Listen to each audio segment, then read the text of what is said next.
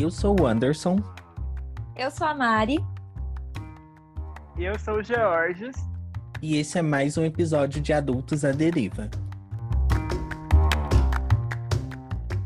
E no episódio de hoje a gente vai falar sobre sair da casa da família, né? Um pouco sobre morar sozinho e todas as decisões que envolvem essa etapa que todo mundo passa em algum momento. É, por aí, né, nos jornais e alguns especialistas já trazem o termo geração canguru, né, para se referir às pessoas que ficam ca na casa da família por mais tempo, né, que é, apesar de estudar e já ter uma renda, escolhem permanecer na casa dos pais.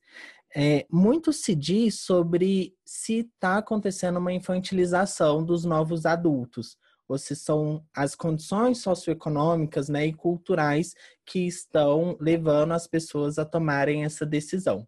E hoje a Mari e o George estão tá aqui, porque cada um tem sua experiência, e aí a gente vai falar um pouco sobre. É, pessoal, qual a visão de vocês sobre esse termo, a geração canguru? Vocês acham que o pessoal está realmente é, escolhendo ficar na casa da, da família ao invés de ir para o mundo? Eu acho que não. Eu acho que é mais uma coisa cultural do que está acontecendo e econômica, porque tá muito difícil achar o primeiro emprego. Não é tão fácil como era antes, assim, tipo, uns 10, 15 anos atrás. Estão exigindo muita qualificação, a pessoa tem que ser, tipo, a top das tops, assim, para conseguir um primeiro emprego. Então, acaba que é todo um caminho para você sair da, da, casa dos pais. Passa pelo estágio, depois do estágio, vai que a pessoa ainda não consegue o emprego, porque a experiência é só de estágio, aí resolve fazer, tipo, as que têm condição, né, que são privilegiadas de ter essa condição, de fazer uma, um curso, uma pós, antes de sair da casa dos pais, aproveitar esse conforto que tem, para depois poder sair da casa dos pais com um currículo melhor. Ao meu ver, é isso que está acontecendo. E também tem o fator que, tipo, a educação está bem é, precarizada nesse nível de pesquisa e de incentivo a fazer uma pós-graduação que a gente tinha antigamente, sei lá, até 2014, 16, que tinha muito essa, esse incentivo para a educação e foi cada vez cortando mais e mais. E hoje em dia a gente tem uma coisa nula que eu acho que isso também afeta muito nessa questão de saída da casa dos pais. O preço das coisas, a inflação está muito grande, aluguel está muito caro, então eu acho que pesa muito, não é uma, uma escolha, eu acho, da pessoa, tipo, ah, eu quero ficar aqui porque está confortável, por, por essa coisa de ser tipo canguru, de querer ficar com os pais. Acho que não, não é muito por aí. Apesar de ter pessoas que sim são decisão porque querem ficar lá, porque acham mais confortável e viável, e ainda não está preparado para sair de casa. Eu não julgo, cada um é cada um, mas tem esse todo fator atrás de ser uma coisa que tem economia e toda a situação que o país está, que eu acho que está retardando a saída da casa dos pais dessas pessoas. Ai, eu acho que, assim, é bem o que o George falou, que existem até algumas pessoas que estão confortáveis na casa dos pais, inclusive eu, mas acho que mesmo que eu quisesse, eu não conseguiria me manter sozinha. E olha que eu considero que eu tenho uma estrutura familiar bem ok. Então, assim, é muito difícil você conseguir arcar com todos os custos que morar sozinho envolve. E aí não dá. Eu vejo muito que hoje em dia existem alguns grupos. Os grupos daqueles que podem mudar da casa dos pais, que os pais podem até dar uma casa para eles, né? Assim, coisa básica. Aí, e é coisa bem simples, tá, gente? Tô falando assim, nada demais. Existem aquelas pessoas que continuam com os pais porque é confortável e não dá para arcar com esses custos. E existem um outro grupo de pessoas que não, não tem um ambiente familiar tão bom e às vezes até sem poder sair de casa acaba indo porque também a convivência em família ela nem sempre ela é aquele mar de rosas. E aí a pessoa prefere passar por um processo de amadurecimento muito precoce e vai embora logo para até preservar esse carinho, porque senão, né, é casos de família. Sim. Mas assim, eu acho, eu acho eu que a amo, inclusive. é, mas eu acho que a questão central é que hoje em dia, se você quiser fazer um planejamento para você sair de casa, realmente você tem que ter uma, uma base econômica muito sólida, porque é muito complicado, muito complicado mesmo. E não é uma coisa que a pessoa quer fazer para depois voltar atrás, né? Ninguém uhum. quer sair de casa, dar errado e falar, ai, mãe, voltei. Passarinho quer voar, meu amor, depois não, não né? quer voltar mais, não. Eu, eu Nossa, acho legal é trazer é esse ponto, medo. que é uma decisão, Aí. assim, transição de vida total. E eu acho que é mais difícil ter que voltar do que sair. E aí eu acho que o medo de ter que voltar impede muita gente de sair. Porque não é só voltei, é quase um atestado de. de falhei. Falhei, né? É muito Exatamente. pesado psicologicamente.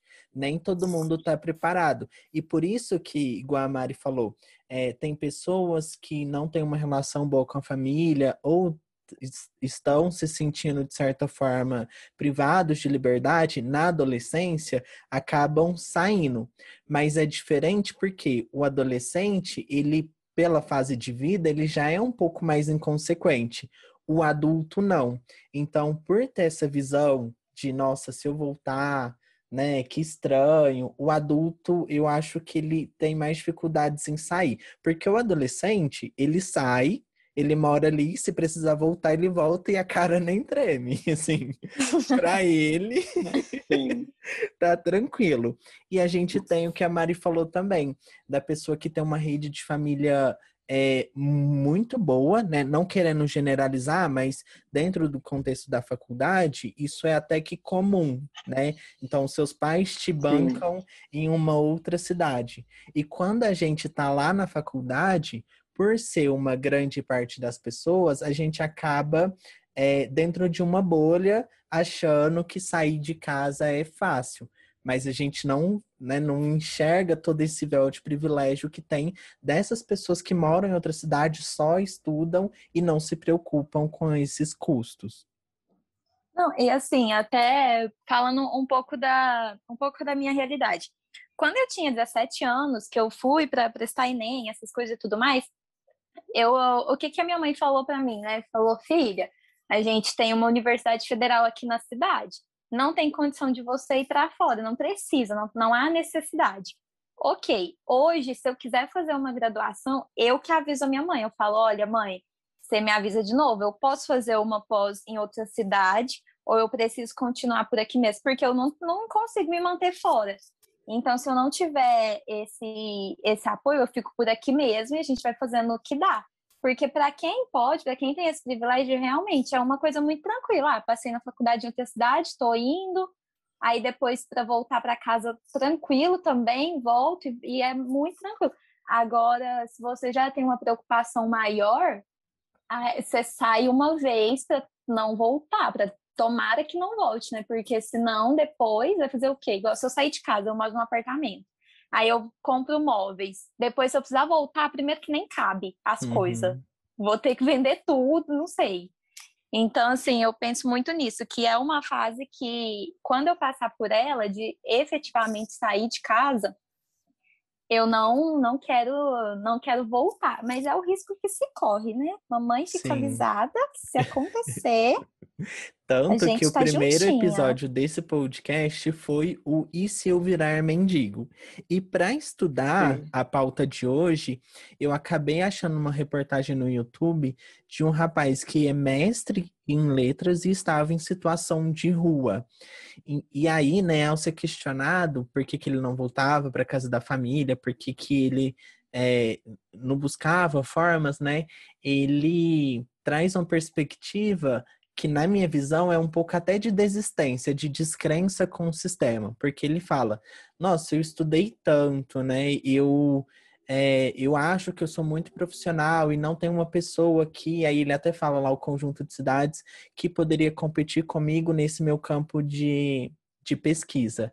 Então, é, quando a gente vai para essa vida de independência, realmente não tem nada que é garantia né? E aí você pode acontecer, por exemplo, eu acho que a gente está presenciando um momento de desespero de muitas pessoas, porque com a pandemia muita gente perdeu o trabalho e está sem condições de pagar o aluguel e, né? É, o que complica a situação um pouco. Não, não vive sozinho, já tem até uma família. Então, ir para essa vida é, é assumir a responsabilidade total do que pode acontecer ali, sabendo que nada é garantido. Igual o George falou, pode ficar um pouco mais na casa dos pais para fazer um mestrado e nem um mestrado, um pós-doutorado, e nem isso vai te garantir nada, porque como o próprio George trouxe também, a valorização que antes existia desse profissional é, super qualificado, ele deixou de existir um pouco. Então, se você chega com um currículo muito bom na empresa, ela pode te descartar por ser super valorizado. Né? Então, até com isso, você tem que se preocupar. Então, eu não estou qualificado o suficiente para ter uma renda é, mínima para eu conseguir é, viver, né, e não sobreviver, né, que é quando o dinheiro cai e o banco já pega tudo pronto. E eu também não tenho um currículo básico suficiente para ocupar um cargo básico, né, para em uma condição de escassez eu conseguir sobreviver. Por exemplo, ah, vou trabalhar num call center. Ai, aí lá na entrevista de emprego, nossa, mas por que, que você quer trabalhar aqui se você tem né, duas formações. Então você acaba ficando nesse lugar sem amparo, né? Sem trabalho, em situações específicas. É lógico que eu espero que tudo isso passe e a gente consiga ter mais empregos. Mas no Brasil é até complicado, né? Pensar nisso, já que a gente acabou de passar também por uma perca muito grande dos direitos trabalhistas, além da pejotização, né, das relações. Então, antes você ainda tinha aquela segurança, não, se eu ficar desempregado, vou ter seis meses aí para me reorganizar. Hoje não, se você for PJ, acabou, acabou, não tem o que ser feito. Uhum. Não, eu acho que assim, eu posso compartilhar um pouco da minha história, de como que foi eu sair de casa, porque é uma perspectiva diferente, meio, meio não, muito privilegiada. É, eu saí de casa, eu tinha 17 anos, é, e sempre foi uma questão, tipo, por, na cidade que eu morava, não ter, ter uma faculdade federal, só que ter poucos cursos e poucas opções para fazer.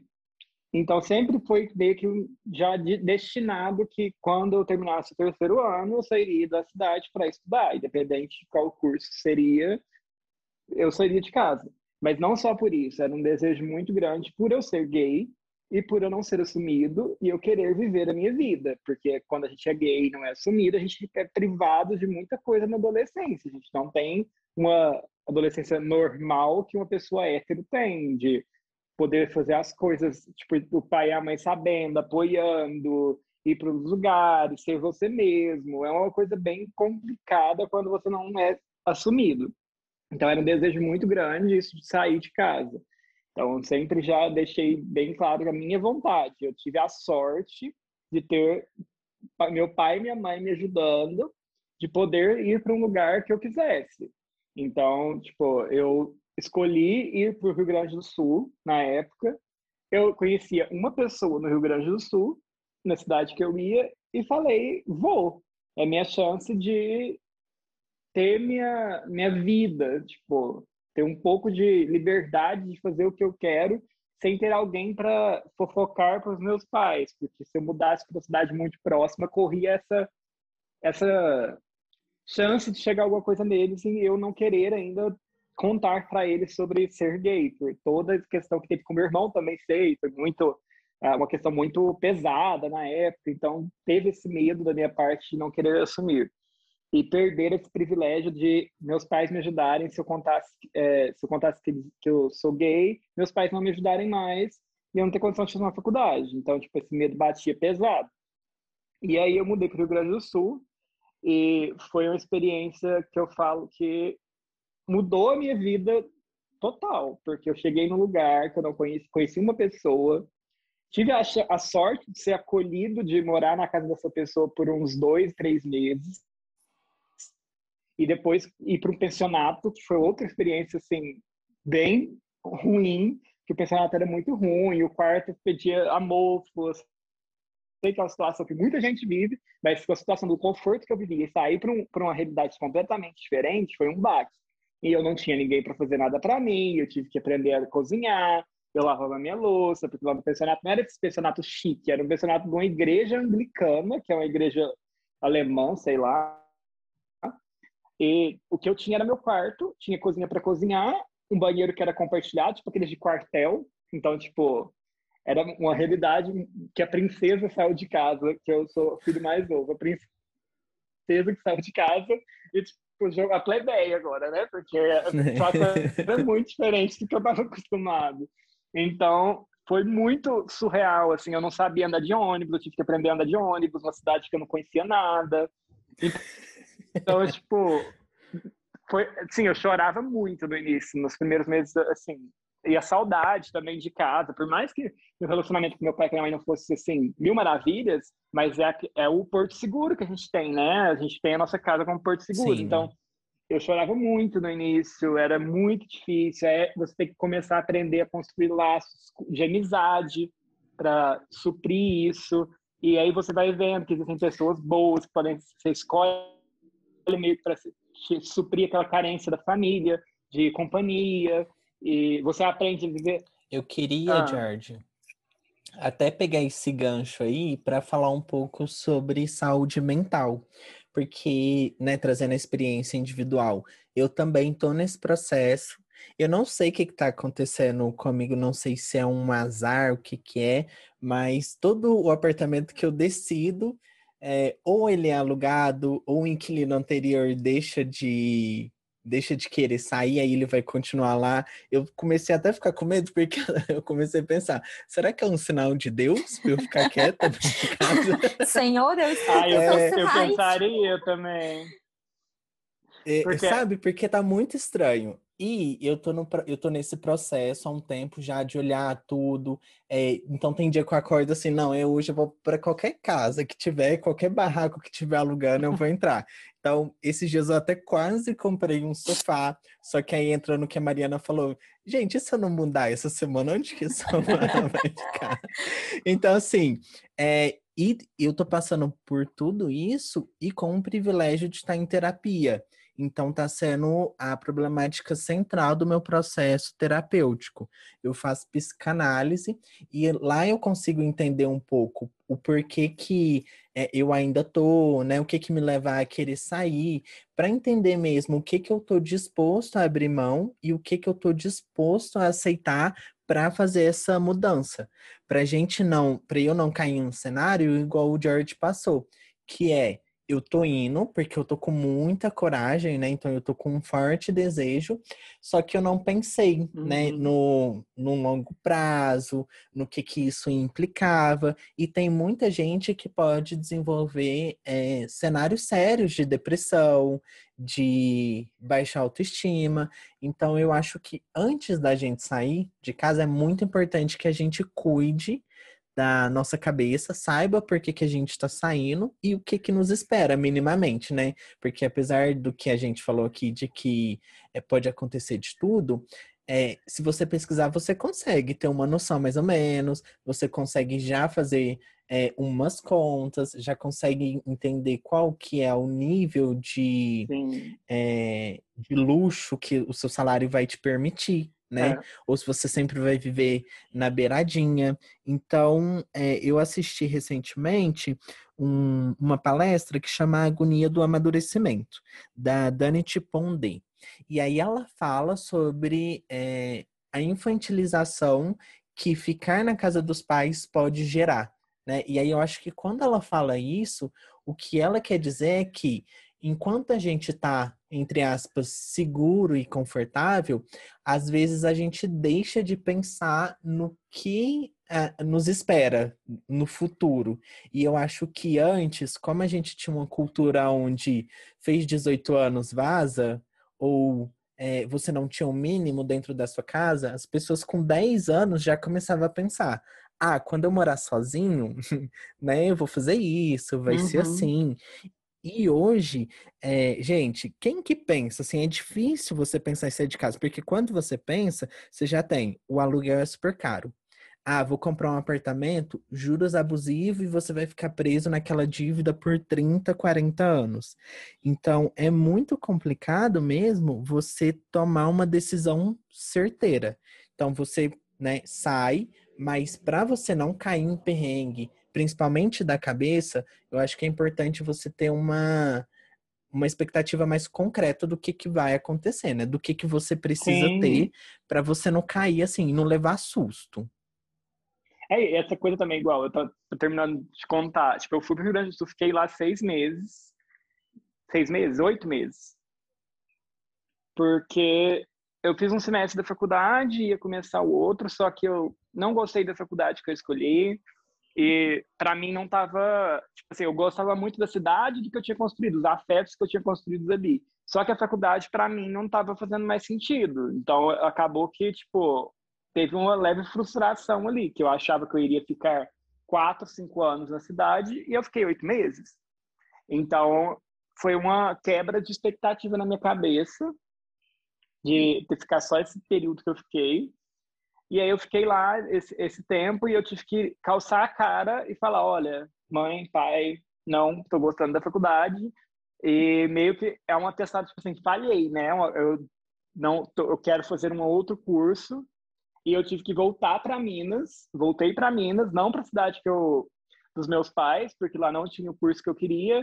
Voltei para Uberlândia e comecei a morar com meu irmão, que foi uma outra experiência assim completamente diferente do que eu vivia. Então, para mim, eu já estava num luxo, assim, eu estava me sentindo Bill Gates, porque eu tinha meu quarto sozinho, que eu não tinha no pensionato, eu dividia com mais quatro.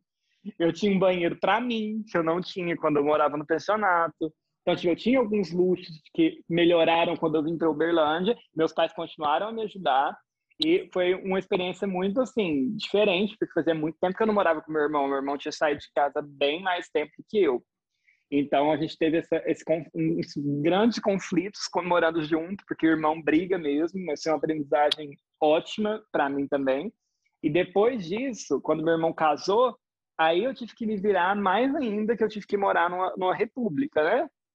E é uhum. uma república com dois héteros, não era com ninguém LGBT. Então começou aí o desafio. Era um Lembrando, desafio gente, esse podcast aqui, ele né, ele aceita a diversidade, inclusive a Mariana é heterossexual, Amiga, tá? Para não ter. Voltou? Voltou agora. Não, mas eu consegui ouvir. Mas assim, é porque, querendo ou não, é muito diferente a realidade de uma pessoa hétero com que o, com uma gay, igual o George está falando. Então acaba que para ele era realmente um desafio dividir, porque, gente, república de hétero, não é por nada, não, mas às É muito complicado. vezes você Gente, chega, vocês não têm assim, noção. Não que eu tenha frequentado esses lugares, É, tá? eu- eu não sei. tá.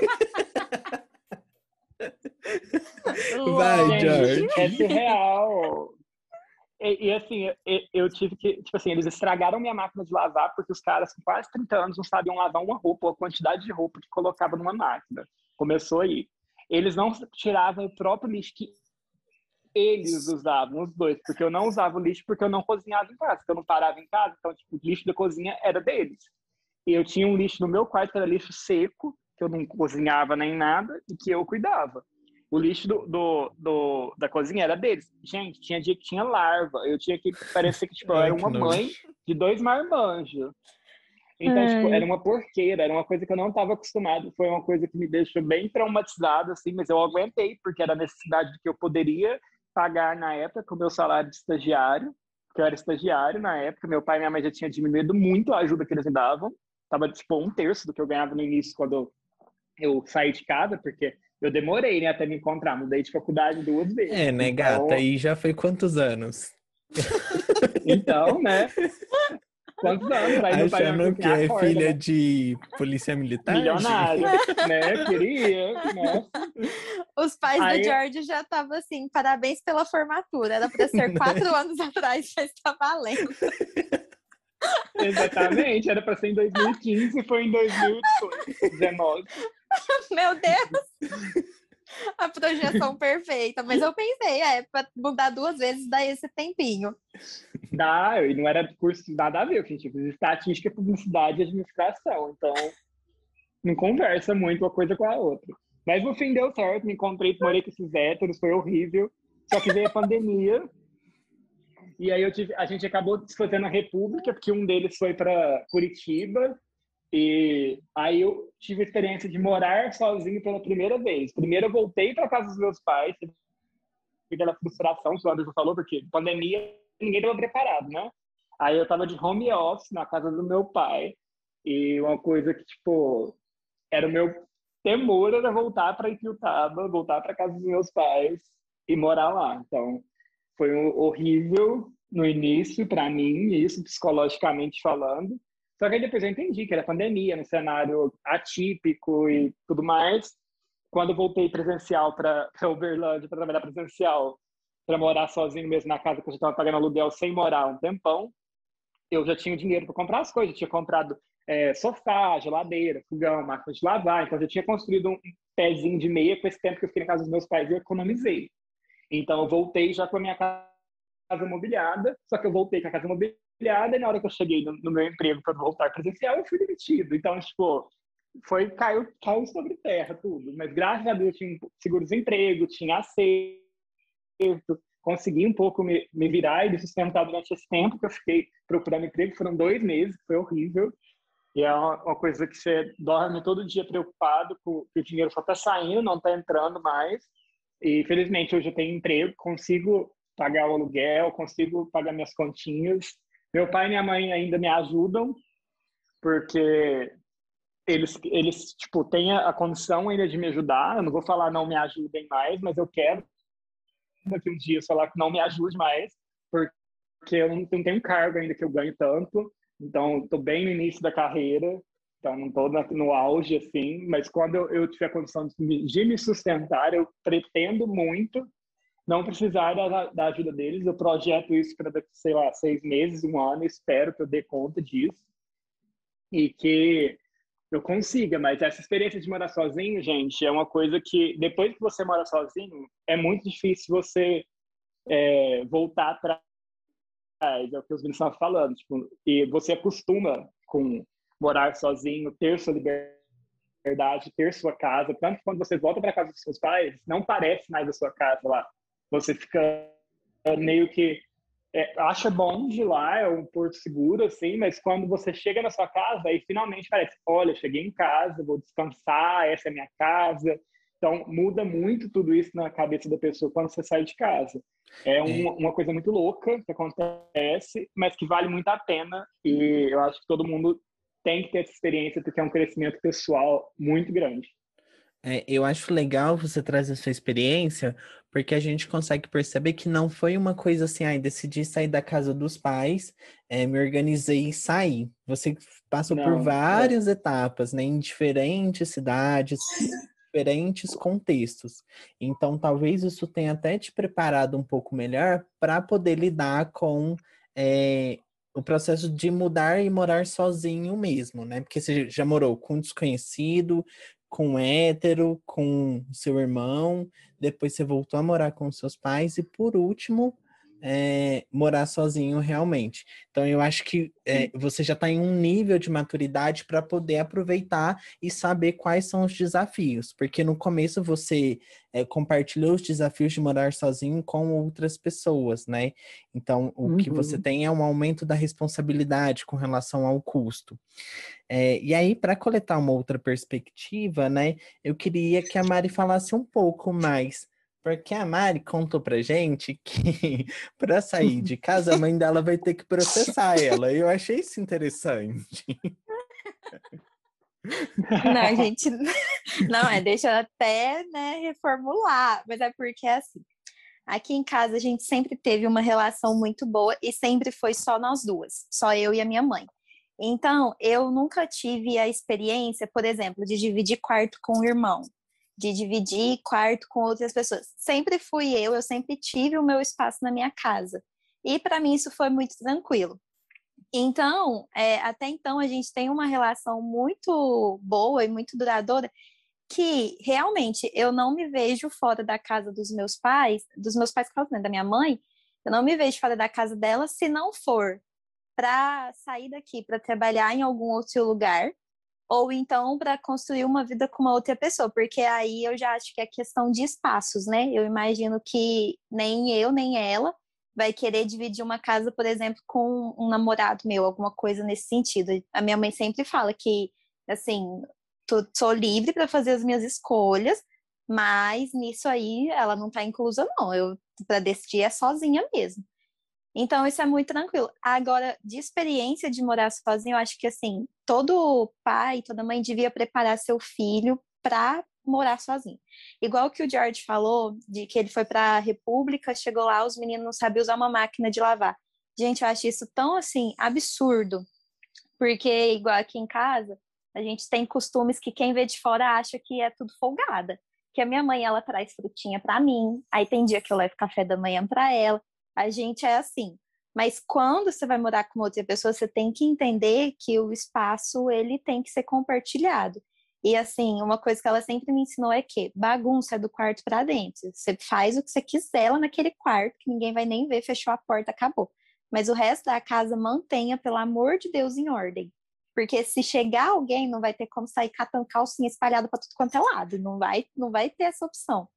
E assim, o George falando me lembrou muito da época que eu fui para fazer o meu intercâmbio, que é o único período de experiência que eu tenho de morar sem minha mãe.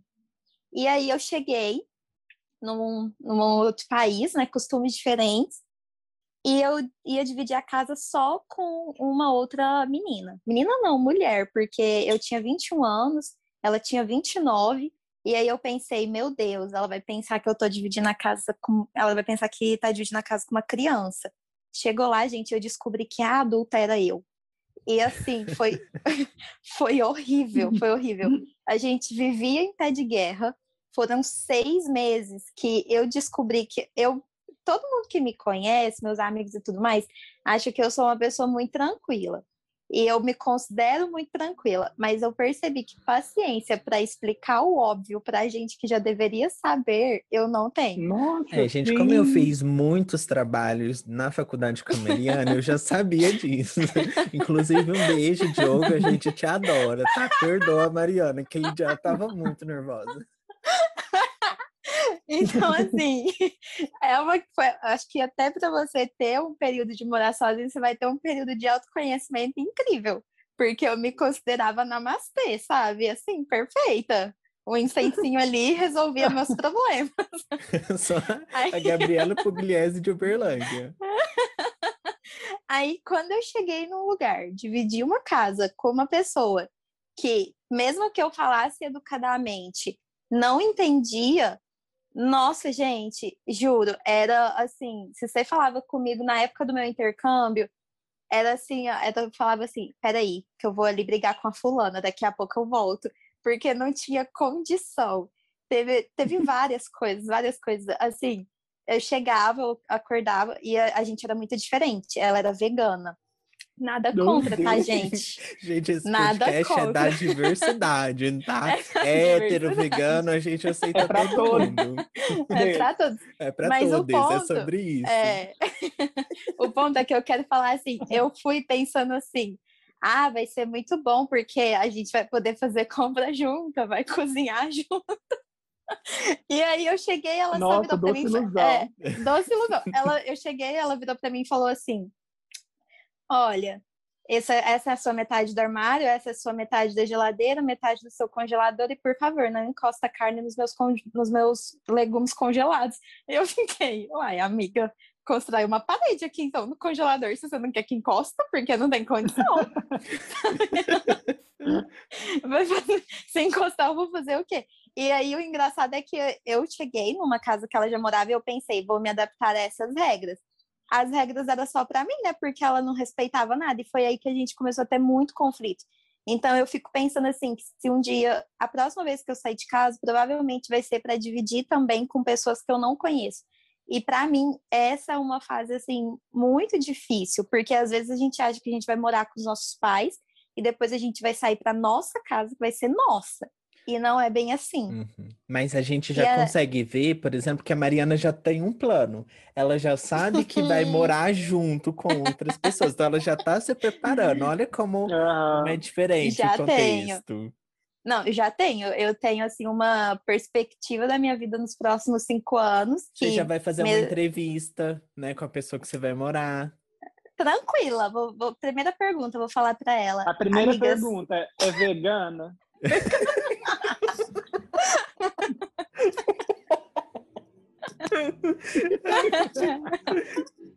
Ai, gente, eu não dou conta. Mas assim, dando exemplo, né? Porque senão vai parecer que eu não gostava dela porque ela era vegana, não é? dando exemplos. Ela cozinhava, não lavava as louças. Aí eu chegava, eu tinha que lavar para eu poder porqueira. cozinhar. É que é natural, entendeu? Vai é. degradando. É. E aí, no início, eu começava, eu pedia, eu falava, fulana, você pode, quando você cozinhar, depois, você pode lavar para deixar pronto para a próxima pessoa, no caso eu, cozinhar também?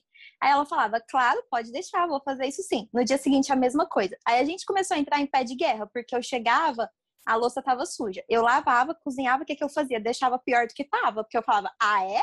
Então vamos.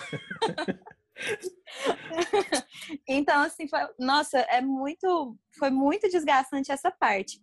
Mas depois eu até acostumei, eu nem me incomodava. Meus amigos iam lá me ver, eu já falava, falava, gente, é assim, tá? Não preocupa, não. Se acontecer qualquer não. coisa, não assusta. É, a Mariana tava igual aquela moça, eu não sei se vocês já assistiram aqueles vídeos no YouTube dos extremamente mão de vacas. E aí tem uma moça que faz um jantar com comida que ela acha no lixo. Era a Mariana. Gente, vou fazer um jantar para vocês, não repara a pia. Nossa, gente. Repara na um toque vegano. É. Não, e assim, é, contando até um pouquinho do meu jeitinho, que quem quiser morar comigo tem que saber que eu sou muito à vontade com questão de ficar em casa. Então, até os meninos, quando a gente grava o podcast, às vezes eles abrem a câmera, eu tô de biquíni, tomando sol. Sim, gente. É, Aí... é o que a gente falou aqui, né? O hétero, ele é diferente. Aí no é. outro final de semana, os meninos falam, vamos gravar, Maria? Eu falo, vamos. Aí liga a câmera, eu tô o quê? De blusa e calcinha, tranquila. e eu era assim, né? Eu fui morar com ela, eu era assim. Aí um dia eu acordei bem tranquila, falei, nossa, vou preparar meu café da manhã, que hoje o dia vai ser lindo. Cheguei lá na cozinha, tinha um homem na minha cozinha, eu falei, uai, tá, tá diferente meus é moradores? É eu, fui, eu fui abduzida? O que, que é isso? O que aconteceu? E aí eu fui falar pra ela, né? Eu falei, eu falei, fulana, você me avisa quando tiver gente. E aí a gente sempre discutia sobre o que era mais importante era mais importante ela me avisar que teria um homem em casa ou era mais importante eu vestir todas as peças de roupa? Fica aí o questionamento. Fica aí o questionamento, gente. Votem. Escolham seus lados.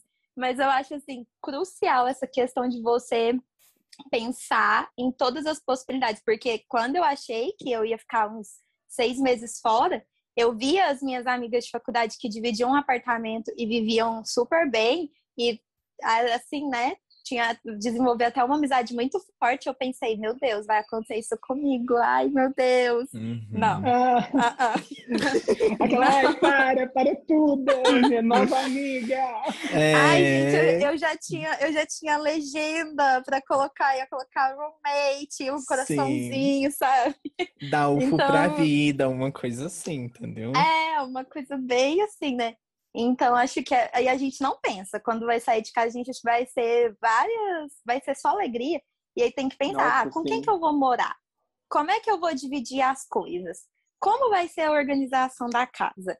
Eu vou poder receber pessoas? Então, é tanta coisa que você vai pensando, porque que você tá na sua casa, você tá confortável, você faz assim, né? Até mesmo morando com os pais, eu pelo menos eu tenho muita liberdade.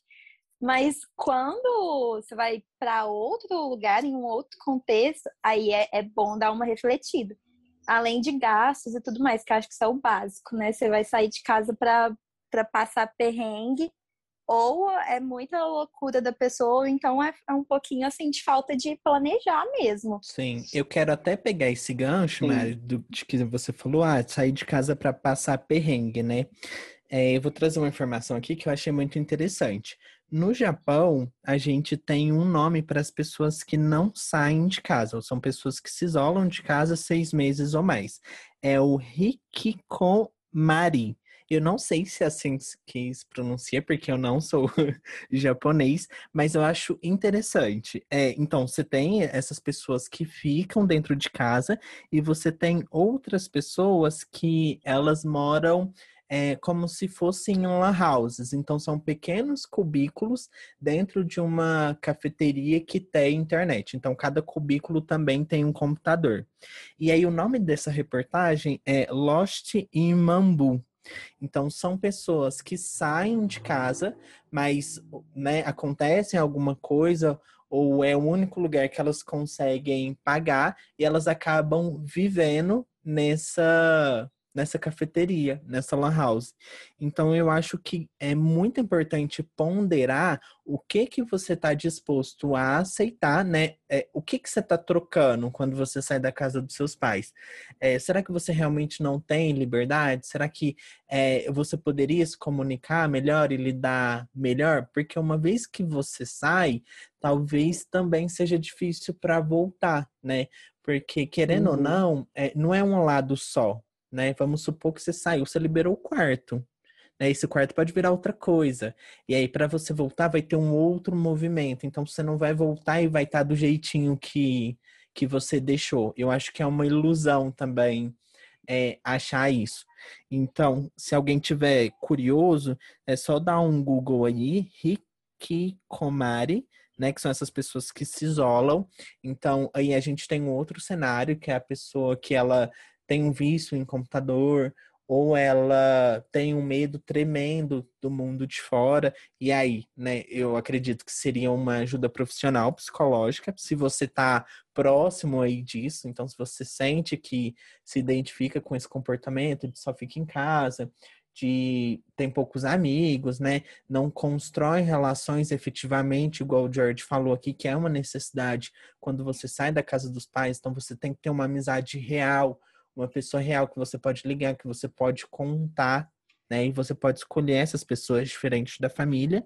E tem o Loshin Mambu, que são pessoas que, é, talvez pela cultura do Japão, é, se recusam a voltar para casa, né? Eu nem sei falar com propriedade se lá teria esse espaço para voltar, porque a gente já sabe que é uma cultura de extrema independência, né? É, então, basicamente é isso o acréscimo que eu queria fazer e queria saber com vocês, né, principalmente com o George. Você tinha ciência do que que você da escolha que você estava fazendo, assim, do que que você estava abrindo mão para ter um pouco mais de liberdade ou para fazer essa faculdade? E no final das contas, valeu Sim. a pena? Sim, eu tinha muito consciência porque eu sempre fui essa pessoa, mas, tipo, desde criança, com, pensando muita coisa, tipo, de adulto com a cabeça muito de velho. Então, tipo, eu tinha consciência do que eu ia perder, mas a vontade que eu tinha de ter uma vida, tipo assim, não que eu não tivesse, mas de poder beijar quem eu quisesse, de poder sair com quem eu quisesse, de poder ir para onde eu quisesse, tipo, de poder ser eu, essa urgência de poder de querer ser eu mesmo, tipo, por ser, ser, poder ser gay sem alguém, tipo, me julgando ou tendo que contar para meus pais e frustrar eles, parecia que valia tudo. Só que, assim, você não está muito preparado quando você vai. Eu falo por mim, eu não estava preparado. Mas, então, foi um choque muito grande, um, um tapa na cara mesmo. Eu morei três meses com meu melhor amigo e a gente se odiou nesse, né, até o final dos três meses, porque morar junto é uma construção assim muito difícil. Cada um tem uma mania, cada um tem um jeito. O jeito que a pessoa coloca a escova na pia vai te irritar depois de um tempo. Então, tipo, tem essas pequenas coisas que irritam muito. A minha dica para quem quer morar sozinho, não mora com amigo, não mora com gente que você conhece. Mora com desconhecido, porque aí você pode xingar, você pode mandar puta que pariu, você não vai perder uma amizade, você não vai perder nada, e você pode falar mal dessa pessoa com seus amigos. Você vai continuar tendo seus amigos. Porque se você morar com amigo, com família, é muito difícil. Acaba que você, você vai ter uma rachadura na relação muito grande, muito grande mesmo. É raro quem não tem, tipo, é bem raro. Não é, não, você pode conversar com várias pessoas que moraram já com amigos e tudo mais, passa um tempo, tipo assim, não é a mesma coisa. Você cria aquele vínculo forte, você morar com a pessoa, mas você acaba que se frustra um pouco, um pouco com outras coisas. E são estresses diários que vão que vão acumulando e acaba que você perde essa visão que você tinha dessa pessoa antes. Então, respondendo agora a segunda pergunta, valeu a pena? Valeu muito a pena.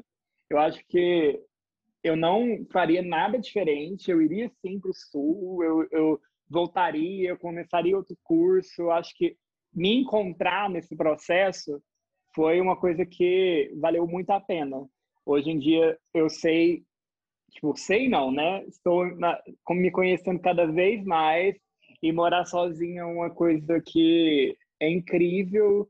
Você aprender a conviver com você mesmo é uma coisa muito desafiadora. E eu acho que vale sim a pena. Por mais que você não tenha noção do que te espera, uma hora você vai ter que sair de casa, uma hora você vai ter que enfrentar o mundo, uma hora você vai ter que conhecer ele, você vai ter que é, aprender, é, tipo, lidar com toda essa insegurança que às vezes é andar sozinho numa rua, uh, você ir em tal lugar que você não sabe se é perigoso, se não é, você não sabe se você vai voltar para casa, você vai sair de casa, mas você não sabe se você vai voltar. Então, tipo, você tem que ter essa essa experiência de essa segurança para fazer você crescer como pessoa. Para mim é muito isso, vale muito a pena. Show. Ai, gente, que maravilhoso. É, eu acho que a gente já falou bastante, então, para não ficar aquele podcast gigantesco, a gente encerra por aqui. E se tiver alguma, né, se, se, se bombar aí nas redes, né, como dizem a Sônia Abrão, a gente faz uma segunda parte. Mas antes de finalizar, a gente vai para a âncora da semana que é um momento onde a gente traz um conteúdo, traz uma dica. E aí eu queria saber se vocês prepararam alguma coisa para esse episódio de hoje, né? Que é morar sozinho. E aí a gente pode começar por você, George. Eu preparei, eu preparei muito coisa, muito LGBT, povo animado mesmo. É, uh! Vocês assistiram. vocês assistirem de repente 30, gente. É um clichêzão. Ai, é uma amo. da tarde. É muito bom. Mas mostra, mostra muitos desafios tipo, de morar sozinho, porque é uma, é uma adolescente, tá no corpo de um adulto agora, morando sozinha, descobrindo, tipo, o que é morar sozinho de uma forma bem pastelona e que não é muito real, mas de uma forma leve, que mostra assim, algumas dificuldades, mas que é muito bacana. Então, acho que é um filme, assim, para assistir muitas vezes, se você quiser, mas é um filme que dá uma leve base, de uma forma bem leve mesmo, do que é morar sozinho. E eu trouxe também uma música da Alice Merton, chama No Roots. Depois eu pedi para o Anderson colocar na descrição do podcast ou em algum lugar quem quiser é, Vou colocar na legenda do episódio. E aí vocês clicam lá, conheçam, põe no Spotify, YouTube, tem tudo quanto é lugar. É uma música que fala sobre não criar raízes e não ter medo de viver, assim, de sair e viver. E é uma música bem animada, é pop, acho que encoraja, aquela música que te dá um start, sair de casa e é, dá uma energia, assim, um impulso. Então essas são minhas duas âncoras da semana. Oh, arrasou. E você, Mari? Bom, a minha, assim, as minhas dicas é que primeiro você tem que saber muito as suas limitações. Igual eu, eu sou uma pessoa que odeia cozinhar. Aqui em casa eu cozinho só quando há extrema necessidade, porque até minha mãe tem um pouquinho de dificuldade de aceitar quando eu, quando eu cozinho. Não é uma coisa agradável. Mas aí eu sabia que eu tinha essa dificuldade. Então, o que que eu poderia fazer para depois, na hora que eu precisasse, para mim, né? Não ia ter ninguém cozinhando. Gente, vai pesquisar o que, que você precisa, vai comprar um livro da Palmirinha, vai testar umas receitas, vai aprender a fazer ovo em diferentes Acho formatos. que o YouTube é o aliado aí Isso também, que eu ia né? falar, gente. Se você colocar é... como fazer um gato assado, você vai achar no YouTube. Com certeza já procurou essa, esse com tema. Com certeza. Aí. Mas assim, também leiam a legenda, sabe? Porque senão você vai pegar aquele macarrão de panela de pressão e aí depois vai ver os comentários. Não vai ser uma coisa muito agradável. Então, cuidado. Mas eu acho que o principal é realmente você saber quais serão as suas principais dificuldades para o susto depois ser até menor falar assim, nossa senhora, esse arroz está horrível. Ai, mas eu já sabia. Era assim mesmo, da próxima é o melhor. As expectativas sabe? eram baixas, mas. Era baixa, mas era. Meu Deus! Gente, até cogitei virar vegana, sabe? No tempo que eu tava lá, que eu pensei, às vezes é melhor eu acompanhar a colega aqui, porque não tem condição. Mas assim, depois, no final, eu juro que eu tava fazendo umas coisas mega gostosas. Meus amigos me falavam isso. Eu não sei se era por amizade ou por, por realmente estar gostoso. Mas era muito assim, é muito questão de você realmente saber porque eu acho que quando a gente vai mudar sozinho, a gente só pensa no lado bom, né? E vale a pena colocar o pezinho no chão e pensar, nossa, o que, que eu posso encontrar? Quais vão ser minhas dificuldades? E aí você faz o que for melhor para aquele momento. Ai, não sei cozinhar? Beleza, vou pesquisar uns vídeos aqui. Ai, não, não sei limpar a casa, porque tem gente que não sabe. Nossa, deixa eu pe pegar uma diquinha aqui com a minha mãe do que que eu preciso, sabe? Então aí vai fazendo isso, porque senão depois você vai ficar, né? Não sei, vai virar igual o Tuco da grande família. Vai ficar lá e, e, e nunca mais, sabe? Não sejamos. Vira um móvel da casa, né? Vira, vira um móvel, faz parte da decoração. Bom, é, eu trouxe também algumas indicações aqui para a âncora dessa semana. A primeira é o Instagram da Mari. A Mari ela é criadora de conteúdo e o Instagram dela é de mudança, só que sem o C cedilha, né? Então fica demudanca underline, arroba demudanca underline. E lá ela fala muito sobre esse processo de sair de casa. Então, quais são as contas que você vai ter, como negociar o seu contrato com a imobiliária. Então, é uma coisa que eu acho legal dar uma olhada antes de sair. Se você for já sair alugando, né? Se você não for compartilhar essa experiência com ninguém. A outra coisa é em relação ao YouTube, né? Como a Mari falou, é o YouTube ele é uma janela para o mundo. Então, se você pesquisar lá, você vai conseguir ver várias pessoas que saíram de casa em diferentes cenários, em cenários assim totalmente opostos, né? Uma pessoa que tinha tudo e todo o apoio e uma pessoa que foi expulsa de casa, por exemplo, e aí sai para sobreviver. Isso pode te dar um gás e entender que talvez não exista um cenário ideal para você sair. Então, por mais que você se planeje, uma hora isso vai ter que se tornar real. É, então, às vezes, você vai ter que fazer o equilíbrio do que você está disposto a abrir mão para acelerar esse processo, né? Então, é, deixar de fazer um pouco as idealizações que a gente tem na nossa cabeça. E o YouTube é uma ferramenta ótima para isso, porque você vai ver lá, pessoa, ai, sair de casa é, com 15 anos. Aí você vai olhar, primeiro você pensa, né? Meu Deus, que loucura. Aí depois você acompanha e fala, caralho, que loucura, de novo. Então, Ou então assim, você vai ver, aí você vai ver a legenda, meu pai que me deu. Ah, sim, pronto, né? Muda o vídeo. isso. Aí você vai ver, quando você for fazer essa pesquisa, você vai encontrar muita coisa assim também. Ah, 20 anos e já tô com meu apartamento aqui no Copacabana. Aí, gente, hum. antes de se sentir um lixo, pesquisa o sobrenome da pessoa, de qual família que ela veio. Porque aí você vai entender que aquele prédio todo é da família, entendeu? Aí ela só ganhou, herdou um apartamentinho ali na cobertura. para você não se machucar também, né? É, então é essa as minhas dicas aqui. São dicas bem práticas mesmo. É, alguém tem mais algum algo a acrescentar aqui para essas pessoas que estão em busca eu de acho, sim. casa? Eu dou uma dica, pegando esse gancho que a Mari falou no caso, sobre a pessoa não saber cozinhar se a pessoa, tipo, não vai com muito com esse medo, tipo assim, não sei cozinhar, eu não posso morar sozinho. Gente, dá. Mas é, porque eu falo assim, cozinhar para uma pessoa é muito depressão. Porque É mesmo. cozinhar pouca coisa, cozinhar pouca coisa é muito difícil. Então, tipo, torna-se mais difícil ainda. Se já cozinha para cozinhar, quem não sabe cozinhar já fica difícil. Quando você vai cozinhar para uma pessoa só, que você tem que colocar muito pouca coisa, as medidas são muito menores, fica mais difícil ainda. Então, minha dica, gente, acha um, uma marmitex barata, que uma marmitex geralmente vai dar para você almoçar e jantar, dependendo. No máximo, vai ter que fritar um ovo na janta para comer junto com essa marmitex. Após tem que fazer é, é, verdura ou legume, que é uma coisa fácil de comprar essa clã, mas não compra muito, que perde com a facilidade do cão. Então, compra pouca e deixa sempre um tomate, uma alface, isso complementa qualquer refeição. Você pode enfiar num rapidez, num bauru, em qualquer lugar vai, vai ir bem. não deixe a alimentação, tipo assim, te limitar de sair de casa, porque você vai aprendendo. Igual a Mari falou, você, você tem que ter uma base, mas você aprende. No final, você, você, você é igual aquele ditado: a água na bunda faz o sapo pular. Então você vai dar um jeito de, de, de, se, de se virar.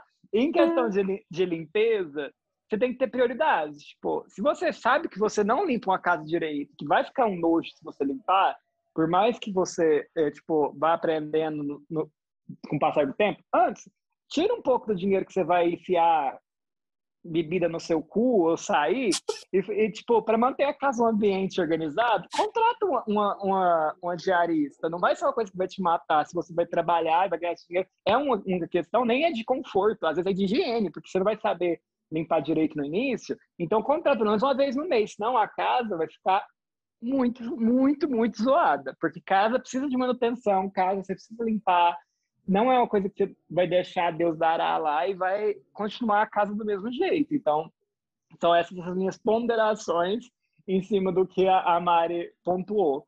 Mas é isso, não tem mais, acho que nada para falar sobre. Nossa, eu queria falar um pouquinho que eu lembrei de uma coisa que, assim, chega a ser até é, a ser bem clichê, mas eu acho extremamente necessária, que é não ficar se comparando. Então, tem gente que vai sair de casa com 17 anos para morar com o namorado, tem gente que vai sair para morar sozinho, tem gente que vai sair com 26. Então, assim, é, e quando a gente tem uma rede de amigos, às vezes um faz isso e aí você pensa, meu Deus, fulano já tem até a casa dele, já tem, sei lá, se tiver um carro, melhor ainda, né? Mas aí você fica, meu Deus, e eu tô aqui com uma mãe e é isso mas às vezes você não sabe a condição daquela pessoa para ela estar tá daquele jeito e as suas e se, e se permitir conhecer o seu a sua realidade. Então, olha, não dá para eu sair de casa agora, mas daqui a uns tempos eu gostaria de ter mais liberdade. Aí, ok, porque senão, às vezes eu sinto que a nossa geração ela é muito imediatista quando o outro faz. Então, ai, fulano terminou a faculdade, tá com um apartamento e tá trabalhando e eu tô aqui procurando emprego. Beleza, quando você arrumar seu emprego, você pensa na sua vida a partir dali. Mas antes disso, respeita seu próprio tempo, seu limite, seu dinheiro, porque senão não, não vale a pena a gente ficar nessa neura toda. Total. Não vale se endividar, tá, gente, para tentar. Eu acho que um mínimo de planejamento também. Aqui todo mundo é administrador, Sim. né? Então, para a gente pode ser um pouco óbvio, mas para quem está ouvindo a gente, essa é uma dica muito importante. Faça uma planilha, um caderno, o que, que você vai comprar, a sua previsão de gasto para os três primeiros meses, às vezes para os seis primeiros meses, se você for comprar móveis. Então, é muito importante você ter uma noção financeira básica, né? Mínima ali. E aí você tem a Nath Finanças, né? Se você não sabe nada, nada, nada, corre lá na Nath Finanças. Bom, é, esse episódio foi incrível, gente. Eu acho que podemos finalizar por aqui. Então, quero agradecer todo mundo que ouviu. Sigam nosso Instagram, adultosaderiva, e até semana que vem. Beijo, Tchau, gente. Pessoal. Até semana que vem. Opa, desculpa, amigo. Não pode ir. Não, só despedir mesmo. Até semana que vem. Se a minha antiga roommate ouvir esse episódio, saiba que a gente não tem rancor, tá bom? Tá tudo bem. E é isso. Tchau, pessoal. Não, não, não noia muito com isso de ter que sair de casa, igual o Anderson falou, se planeja. Mas se é uma vontade também, vai atrás do que você tem vontade. Você não sabe se vai morrer amanhã, então você começa a, a pensar que vai e vai, só vai. Uma hora, se der errado, deu errado, volta para casa dos pais, se frustra, depois paga um psicólogo e tá tudo ok, gente. Tem que viver, né, gente? Então é isso. O importante é viver, bate a, bateu água na bunda, sentiu ali um friozinho, pula. Tchau, pessoal.